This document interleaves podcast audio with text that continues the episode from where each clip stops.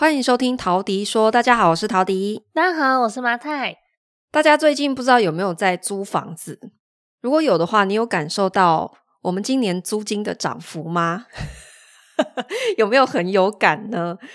因为我们自己做包租代管，其实非常的有感觉。嗯，我们现在呃台北市的租金跟去年比涨了足足，我觉得平均有一万。我们讲的是中古屋，蛮明显的。非常非常的明显啊，就是比方说三十年左右的一个中古屋，然后你在去年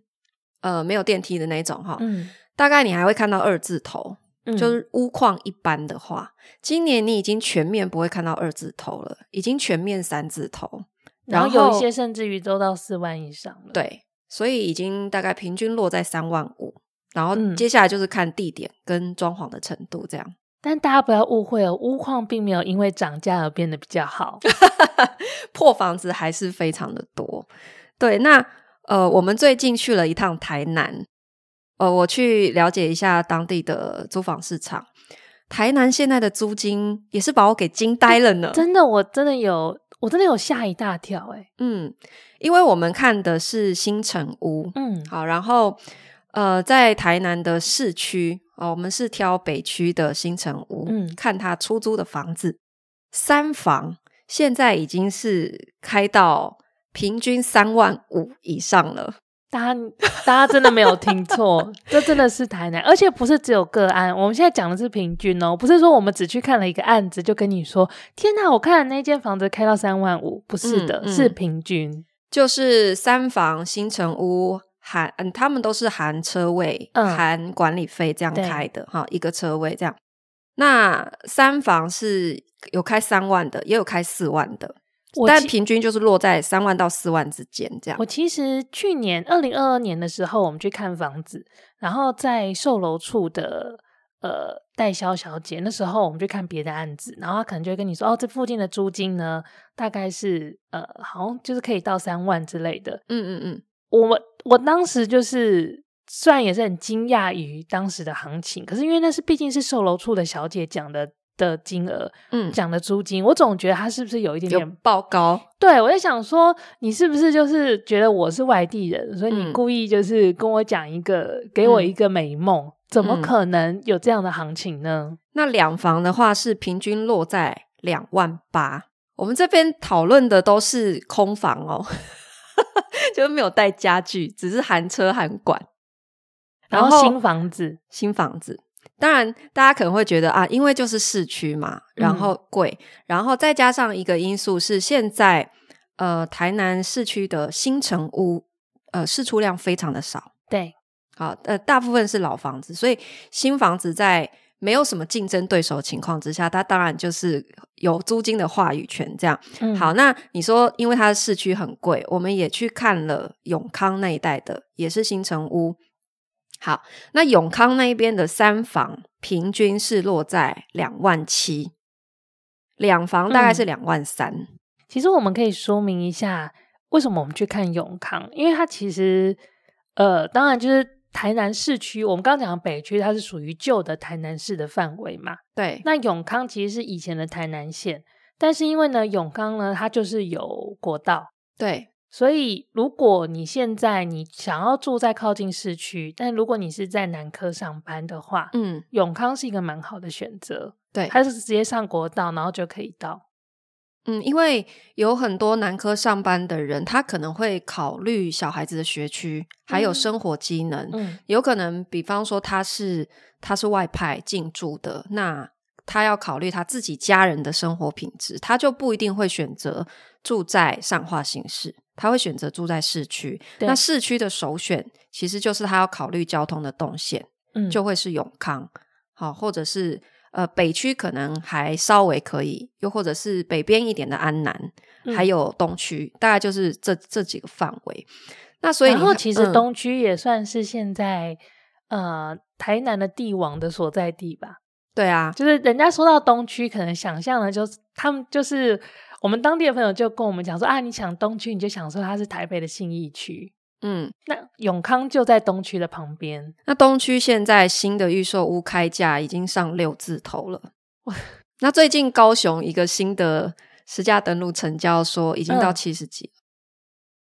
嗯、我觉得有涨幅也很有感。我觉得高雄是有点在跟台南变输赢，因为 就是不甘心输台南，其实是略低于台南的状态。对，因为在大概两年前，我们那时候也有呃，去年我们也有聊过，就是台南这几年的涨幅已经大概已经追齐高雄，甚至有些区域是超过高雄的，所以我才会说高雄现在是不甘心啊。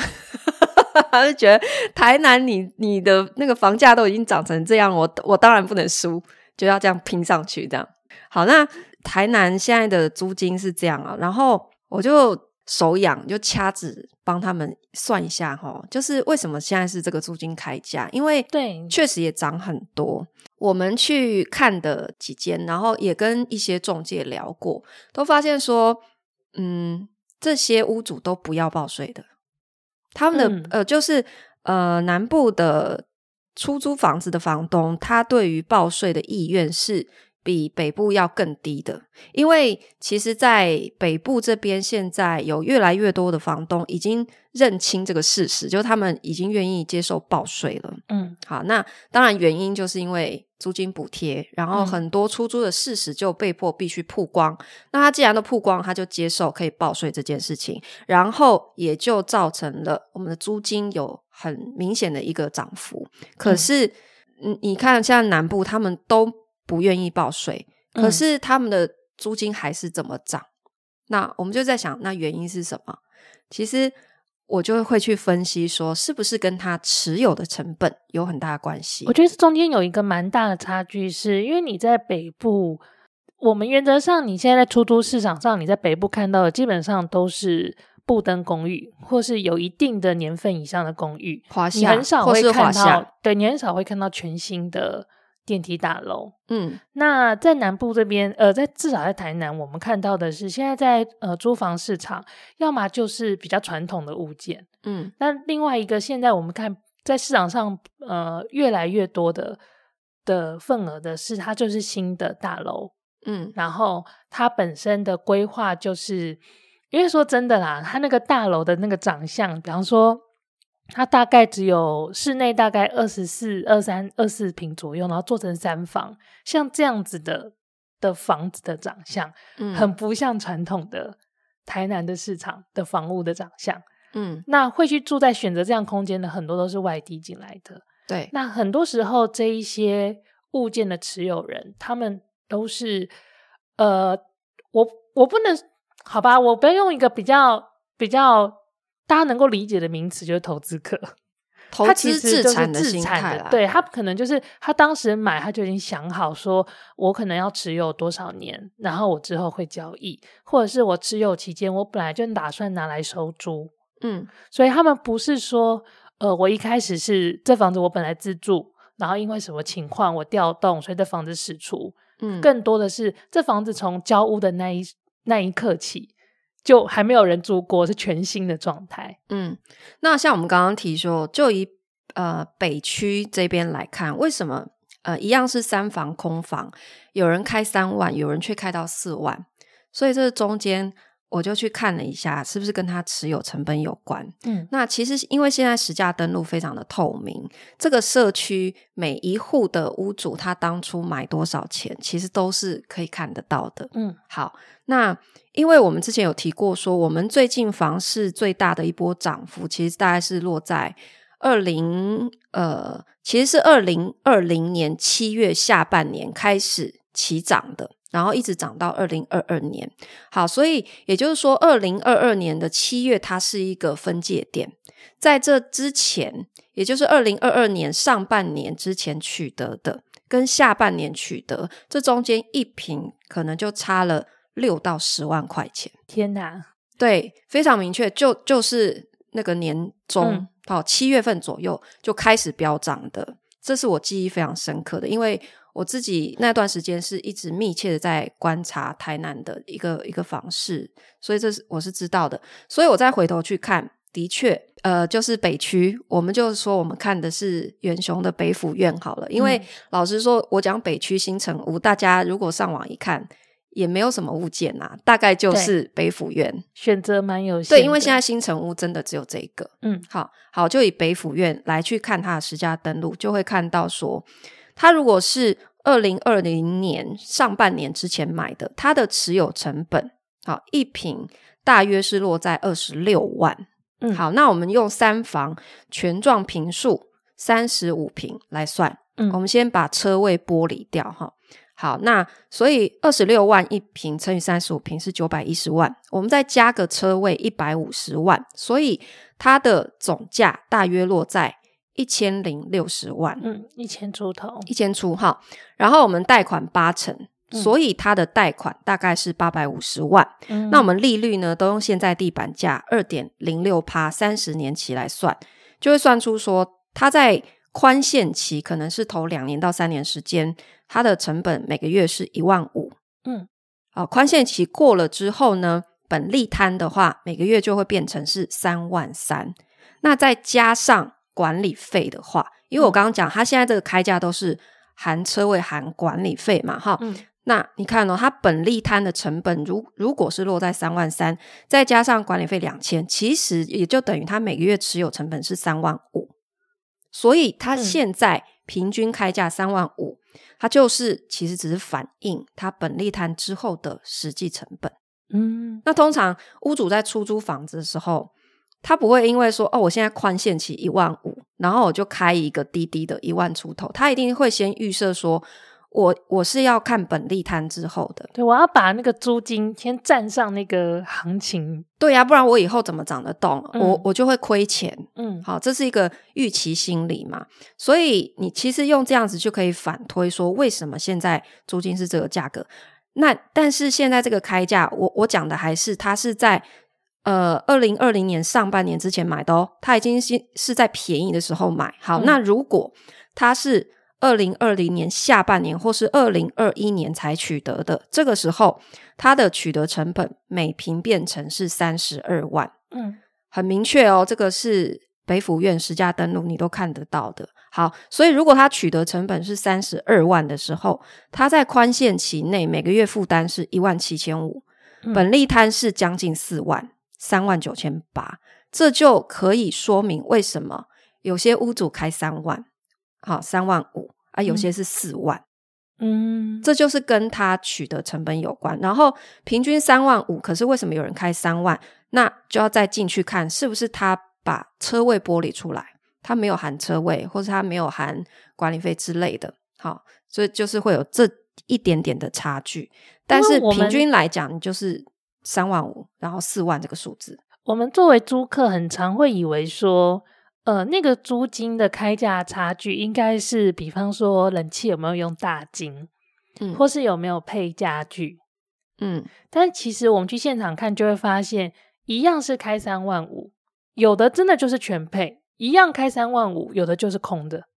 嗯，它就是空房，它也租三万五，嗯，所以其实呃，在这个价格区间里面，它的。到底那个物件长什么样子？其实是蛮多元的。而且我要讲一下，我这次去看的有一个物件让我印象很深刻，就是大家对于所谓的投资客的印象，应该都会是说啊，反正他就是房子买来了，然后就烂烂的出租，他没差。好，的确，我们看的物件里面。大部分是这样的情况，就是说、嗯、连天花都没有做。呃、对，因为新成屋在交屋的时候，通常不会做天花，嗯、因为他会考虑到你之后可能有些人，比方说他要做全热交换器或者什么，嗯、他你帮他把天花做，他是不是又要拆开来，要去走他自己要的管线？嗯，所以一般来讲，新城屋不会做天花。那这个时候就是看这个屋主他愿不愿意再花钱帮你做简单的装潢，然后冷气要不要配，这这也是一点。好，那。我们看的大部分的确就是那个冷气，有的甚至是用二手，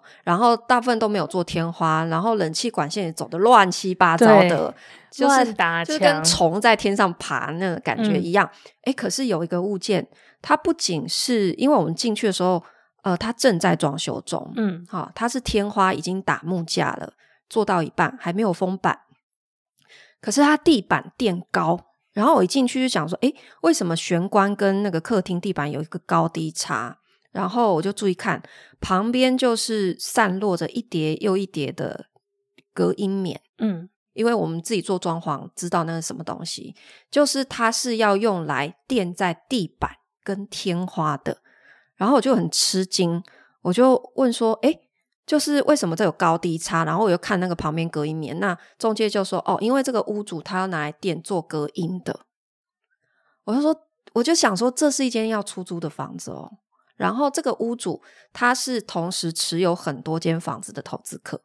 可他还是这么做。然后我又问说，我们现在在几楼？我们是在顶楼，那是一间顶楼的房子。我说，那顶楼上面干嘛做隔音？他说，哦，他是为了做隔热，因为南部比较热，他有考虑到这个。有没有可能就是因为他有很多房在出租，他非常有经验？然后常被租客 complain 说什么隔音不好之类，什么楼上小孩太吵之类的。所以我觉得，其实你真的做到一个真的做非常多年、很有经验的一个专业的房东的时候，嗯、你反而就会走到这里，你就会知道说，有些钱你一开始不应该省。这就回到我们之前有聊过一集，就是新手房东的五个建议嘛。嗯哪些事情是你你以为你现在省钱，其实将来你再看，你会付出更多隐形的巨大的成本，包括时间的成本，然后情绪的成本、沟通的成本等等。因为我们其实这一次看的有一间房子是它是第二年了，就它已经出租一年了。嗯、那那个房子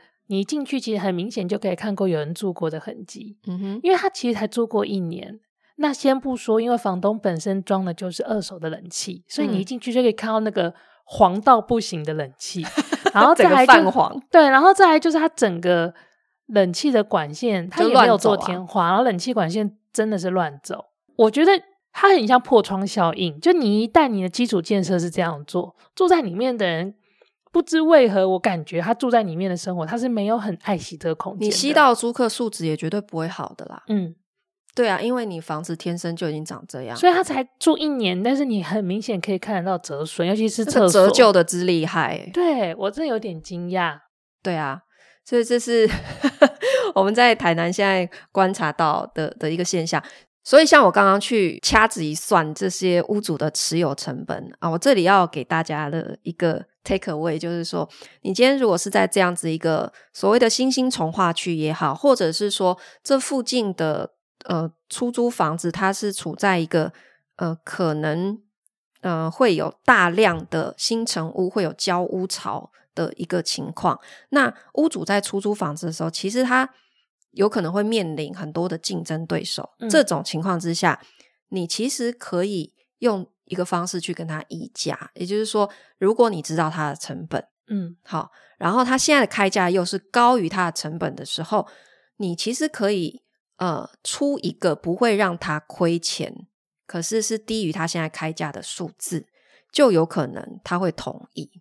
因为当他面对竞争对手，他有卖压的时候，那他就会想说：“诶，呃，我还是赶快租掉，免得就是现在我的邻居全部都在交屋，到时候我房子反而会更慢租掉。那你只要不要让我亏钱，我就会愿意。”这样子的卖压通常会出现在从化区啦，嗯，因为市区如果它的新建案的整总体的体量没有那么大的话，可能不会有这么明显的市场竞争。可是像从化区里面，它很多时候一个社区，呃，它可能是逐月慢慢慢慢的在一栋一栋这样交屋。可是它如果整个社区假设它有四百户以上，像我们这次看到有五百多户，有七百多户的，嗯，它其实。在租赁市场的卖压就会蛮明显的，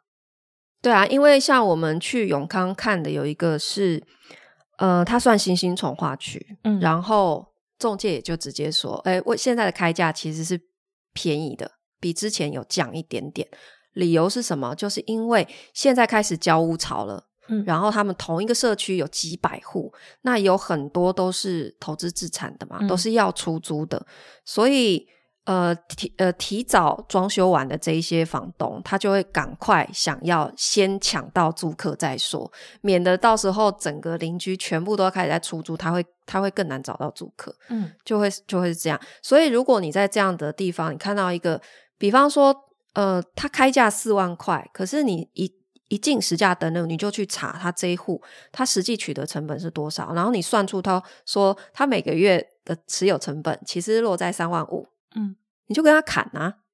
这就是你可以议价的空间了。对，对啊，然后就看他到底有多，就是它到底面临的市场的环境是怎样。对，可是这一招就是在北部就绝对行不通，因为北部的我们讲大部分出租房子都是中古屋了嘛，嗯，它三十年以上早就没有贷款了，所以它不是持有成本的问题，所以在这边议价你不能用它的成本去看。它就是跟着市场行情，它就算是近年来取得的，可是它是中古，就有些是近年来取得的中古屋。嗯，说真的，它那个，它如果是近年来取得的中古屋，它每个月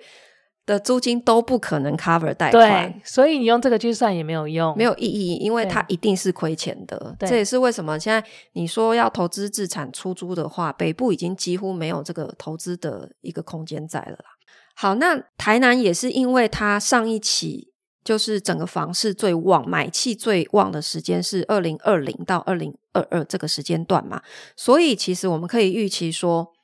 它大量的交屋潮会发生在什么时候？因为那个时候都是买预售屋，对不对？嗯、所以应该就是落在二零二四到二零二五，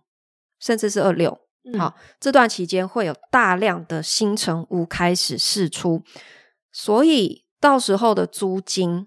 它会怎么样？就是第一个就是说，当然经过了这几年，它有可能会有往上涨，可是偏偏它又碰到同期的一个卖压。我们这里讲的卖压是出租的压力，嗯，所以它又会有一个抑制的效果。所以这一加一减，其实我会觉得，呃，我我会预测说，二零二四之后，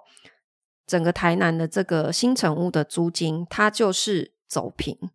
嗯，它不会有很明显的涨幅了，可是它也不会跌，因为它的成本在那里。那所以它没有理由，有点像现在的二手屋市场，呃，就是卖不掉就放着，对，就是我价格也不会掉，嗯，因为我有非常明确的成本在那里，我也不想要每个月亏我的现金流。嗯，我觉得这中间的关键其实就是在于到底租房的需求的量有多少，因为呃，我们可以看到说像。呃，二零二二年根据呃台南市经发局的公布的资料，那现在就是在二零二二年台南这边所吸引到的企业投资所带进来的工作机会，新的工作机会是呃三万四千个新增的哦，新增的工作机会。呃，其实我觉得从一件事情就可以观察得出这个变化，因为我们这一次去台南发现，呃。我们是三四五三天，礼拜三、礼拜四、礼拜五。嗯，可是礼拜五离开的时候，理论上已经接近周末。可是我们发现，其实不管是在哪一天，我们走在路上都没有观光客，观光客非常非常的少。但与此相比，就是高铁的票几乎订不到，非常难订。对，因为我们周五回台北的时候还想说，嗯，去现场再买吧。可是。我们当地的朋友就提醒了我们，就是哎、欸，你要不要先看一下？现在的高铁票蛮难买的。结果我们就一上去看，真的哎，随便查都是已经很难，什么座位靠在一起之类的。而且就是接近下班时间的那个那几个班次，我们那时候要买的时候，其实都是 sold out，就是我还看得到那个时段，我点进去我已经买不到了。对，然后我们有去观光景点，然后走在那个台南的街上，就是。真的没有什么观光客，可是，在高铁站的人潮是超级汹涌的，络绎不绝。它中间的一个落差是在于，我们会以为台南是一个观光型的城市，对，所以应该它是相互反应的。可是你这一次，呃。因为周五了，周五其实，在去年或者前年，你走在中西区，绝对是已经开始就是非常的塞车，然后路上都是人，嗯、然后我们又走在国华街友爱路那友爱街那一段，嗯嗯嗯，原则上你都可以看到开始看到观光的人潮，嗯，嗯，嗯，但这一次去会很明显的感觉到，的确就是台南呃，至少国内的观光人潮是。在削减的，今年的量是相对来说比较少。不过我觉得，呃，应该也是说，现在全台湾观光客本来国际观光客就在减少，因为呃，大家也知道说，现在台湾你很少看到日本人了。嗯，就是前一阵子大家不都在传说日本人为什么不来台湾玩了，对不对？嗯，好，那这是一点，然后再来就是说，台湾人也因为疫情之后解封，然后又开始恢复出国了。嗯，所以国内的观光客也变少了。对，那但是高铁站为什么还这么多人？就代表这些人来台南不是来观光。对，那所以我们合理的来看，就是它它其实是偏向商务客，非常的多。嗯，这也就呃呼应了，你看现在台南整个南科带动的就业机会，然后为什么有这么多的呃国际型的观光饭店？好，就是他们想要进驻台南，嗯、然后还有很多的 shopping mall，嗯，都要在台南去开，就是看准台南现在的消费力道嘛。而实际上，我们现在来看整个租房市场的价格，它既然那个价格是有这样的支撑力，其实也某个程度反映出当地的租赁的需求。那我刚刚也说，其实我们现在看得到台南的。呃，现在的新城屋的那个公寓的长相，很不像当地人会住的房子。呃，我其实有一阵子没有看两房的房子了。嗯，对。然后我这一次去看，我是锁定两房，然后跟三房，我就真的很有感觉，因为嗯，有的两房的房子，它其实会有一个房间不太能住人，嗯、它充其量是一加一。好，那所以我会得出一个结论，就是说，其实两房的房子，你要得到一个比较宜居的一个平数大小，其实我觉得室内至少要有十四平，至少你低于十四平，你就会看到一定是一加一，嗯，然后有一个房间是几乎只能拿来当仓库的，就是那不是一个正常你会舒服的一个居住空间。然后客厅也会极小，你就不要说你还有餐厅，一定是客餐厅结合。嗯，对。那由于是现在就是台南的观光的人没有那么多，可能大家都去高雄了吧？感觉 高雄今年变得非常的的火热，这样。然后还有很很多演唱会啊。对对对对。嗯、不过我觉得那反而不是对我们而言，就是更好去台南玩的一个时间点嘛。就是你咖啡店也不会那么抢。以前都要定位，然后抢不到的一些地方，也不会那么的。我相信，就是台南本地的居住的朋友，应该也会觉得少了一些观光客，他们的生活品质会比较提高一点点。呀，观光其实对于当地人来说，好像是一个就是很又喜欢，然后又觉得有点困扰的事情。而台南大部分的店家，其实我我自己的感觉是，他们蛮不喜欢做观光客生意的。你看，我们去到非常多咖啡店，他都是选择周休，诶，就是他在观光客应该要最多的时间，他是选择休息的。然后他都是开那种平日没有观光客的时候，他很明显他是做本地市场，他不做观光客。所以他们可能是今年冲击最少的一群人。嗯，对，这就是因为他们有个性，他们的有 他们的坚持，然后所以其实刚好也就符合现在的一个趋势。那我们这一次去啊住的饭店，我其实觉得，呃，这个饭店的很多细节让我其实学习到蛮多的。嗯，我这次住宿啊，就选了一个我之前在网络上看，然后我一直觉得很好奇，可是我没有住过的，叫做天下南屿。它是旧的天下大饭店改建的，那我自己住的感觉，其实我蛮推荐的，诶，我个人蛮喜欢，因为它的设计细节非常的丰富，嗯，它呃落实到不管你你看到的硬体，呃，或者是他制作的很多精美的一些手册，他呃就比方说手册来讲，他印制了蛮多份是介绍台南当地，不管是美食或者是一些历史，嗯，但是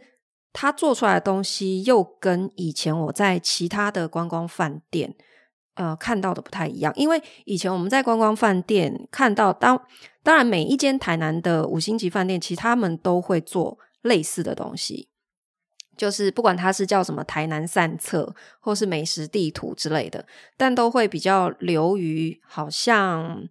你你在看一本观光图鉴，对，可是它好像少了一些在地的情感，或者说你会你不会觉得这是真正本地人写出来的东西。我觉得在观光饭店看到的那样的美食地图，很像是一个 checklist，哦，就是告诉你说你可以按图索骥，它很像是一个任务清单。嗯，但是我觉得天下南于他们所准备的这一些旅游的这些手册，它很像是一个。就是我真的很喜欢台南的一个当地人，然后我很热情，很像是你你你会交到了一个当地朋友，他跟你说哦，我跟你讲啊，你这边哈就走过去，他那个阿乌梁哈里面有什么东西，那个东西很好吃啊，他只有礼拜一还礼拜四的早上几点开，就是他感觉很像是一个很亲切的当地朋友，在跟你分享他的生活故事。然后它的整个饭店的硬体装潢设计，它也是走新旧融合，嗯，因为它本来就是一个老饭店去去改装的，那所以它其实大量的保留传统的元素，比方说你在台南你，你呃传统印象你可能会看到大量的磨石子，可是它换了一个比较新颖的建材，就是水磨石，然后呃选了一些我们在老房子会看到可能翡翠绿。可是它的材质可能是用，呃，可能是类似轨道砖之类的，就是它是走这种新旧融合，然后又保留很多台南的经典元素，所以我我很喜欢它做出来的这个设计风格的呈现。嗯，然后我觉得非常值得细细参观。对，那我要再讲 nerd 一点的东西哈，就是 你知道，可能是设计师才会比较注意的。呃，你一进他的大厅的时候，我一开始注意到，就是他放那个行李的柜子，它其实都是用不锈钢。嗯、好，然后所以它的外观有点像冰柜，就是你去餐饮，嗯、就是小吃店，你会看到人家那个冷冻库，嗯，它外观有一点点像那样。可是你再仔细看，就是它所有的不锈钢，它。边边角角都是做成 R 角，嗯，就是我讲这个为什么很 nerd 的，就是 因为只有设计师才会知道，你要把一个不锈钢的东西做到 R 角是非常贵的，就是所有的装潢你要做 R 角或是拱形或是圆弧形都是很贵的，所以他做大量这种细节的设计。那说到很贵的旧建筑，我们这次也参观了另外一栋。嗯，等一下，等一下，天下男语我还没讲完。哦、就是虽然我非常推荐他所有设计细节，我觉得大家可以可以去去参考。然后，嗯，但是硬要说它的缺点，就是我觉得可能是因为它的建筑比较老旧，比较可惜。就是我觉得他洗澡的时候水压真的太低了。嗯，然后这个对于一个饭店来说是一个硬伤，这是一个硬伤啊。对，可是除此之外，我觉得啊，而且他没有做软水系统。哦，头发我干涩到台北两三天都还在毛躁，啊，这个是小抱怨部分。不过我有认真写了他的那个客户评，就是意见表，希望不要被丢掉。对，希望不要被丢掉。这样好。那观光景点，我们这一次有去，其实前一阵子蛮红的，呃，一个新的，它是老建筑去改建的，嗯、叫做南城。弄市，对，南城弄市，对，我又想一下那个字，那个字其实是巷弄的弄的古字，嗯、可是它发音其实是弄，嗯，是 L O N G 弄这样哈。那呃，我一直很想去朝圣啊，因为它在去年真的是很红，然后有很多网红去打卡拍照这样。然后我们去的时候，其实就像我们刚刚讲，现在没有什么观光客，所以人非常非常的少。可是我们在讨论说，它这整栋建筑，呃，他们的说明是说造价花了将近一亿元。嗯，那呃，我我相信是可能会接近这个成本啦，因为它是盖到七层楼高。嗯，然后嗯，这么庞大的一个建筑，它用了非常多的钢构的东西去去做它，所以造价肯定是非常的高。那问题就是说，它现在是用门票制，然后它里面其实是有个所谓的冰淇淋店概念的结合，嗯、就是说，它把冰淇淋店啊、呃、放在一个这样子很有趣的一个艺术建筑里面，然后这个建筑的设计师是一位日本的建筑大师，这样。嗯、好，那可是我就觉得我们有点纳闷的，因为他其实把这个冰淇淋店。的消费是跟门票绑定在一起的，嗯，好，然后等于是你必须透过门票，然后去兑换，然后当然就是他会给你呃固定的兑换的价值，可是超过你要再自费这样。可我一开始一直以为这个店是开放式的，就是你不一定要是参观这个建筑，哦，你可以选择买门票或者是去吃冰淇淋。对对对，可是到现场，它其实只有一个选项，就你一定要买门票。嗯，你才能够进入它到它的冰淇淋店。对，而且它的流程非常的严格，就是你一买门票，然后你就必须等导览，嗯，然后一定要等导览带着你才可以上去参观这个建筑。当然，他们有一些安全的疑虑啦，就是他不可以一次太多人，所以他不会开放让你随意的走动这样。那你必须听完全程的导览之后，然后在规定的时间之内去那个他的冰淇淋店用餐，这样大概是这样子流程。可是我们就在想说，这样的模式到底它是可持续的吗？嗯，我也很我也很怀疑，因为对我们来讲，就是呃，参观建筑可能一次就够了。嗯，就会因为你想要了解这栋建筑它的设计理念，或者是这栋建筑的历史，你是不是去一次就够了？对，就算你是要想要去那边拍拍完美照，嗯，你也就会打卡那么一次。对，可是你会想要重复消费的，一定是。它的餐饮的部分，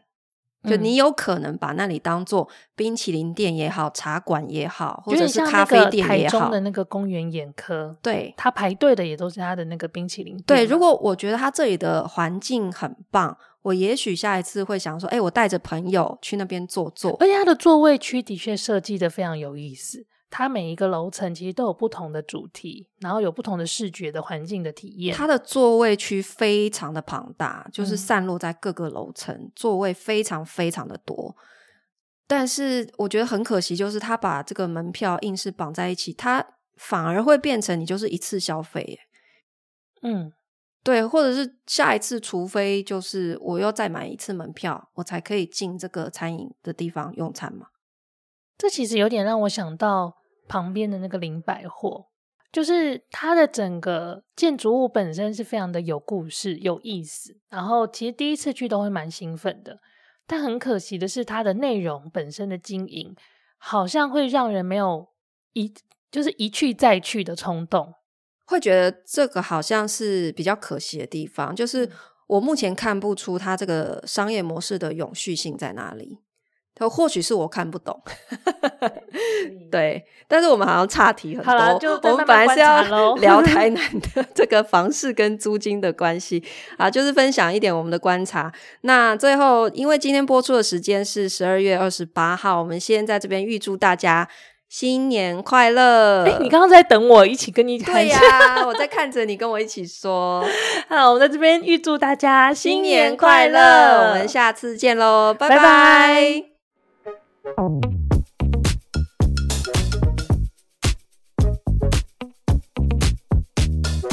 you.